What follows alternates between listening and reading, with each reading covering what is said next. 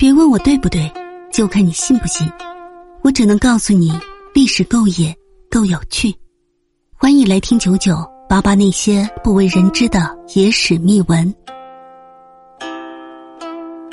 今天我们来说一说满清是如何俘虏的：男的忍受凌迟，女的骑木驴。一八六四年，太平天国失败以后，尊王赖文光和梁王张宗禹。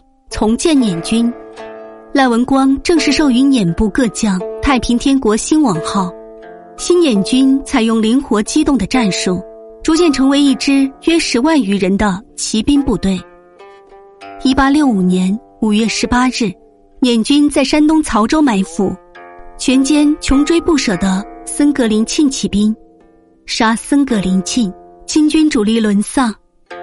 一八六六年十月。捻军分为东西两部，东有赖文光率领，西有张宗禹率领入秦。一八六七年，东捻被李鸿章淮军困扰，突围失败，主力覆没。西捻军东下支援。一八六八年一月，东捻在山东交战中全军覆没，赖文光遭俘虏后被杀。西捻进入陕西，配合回民军作战，后为支援东捻军，一度逼近保定、天津。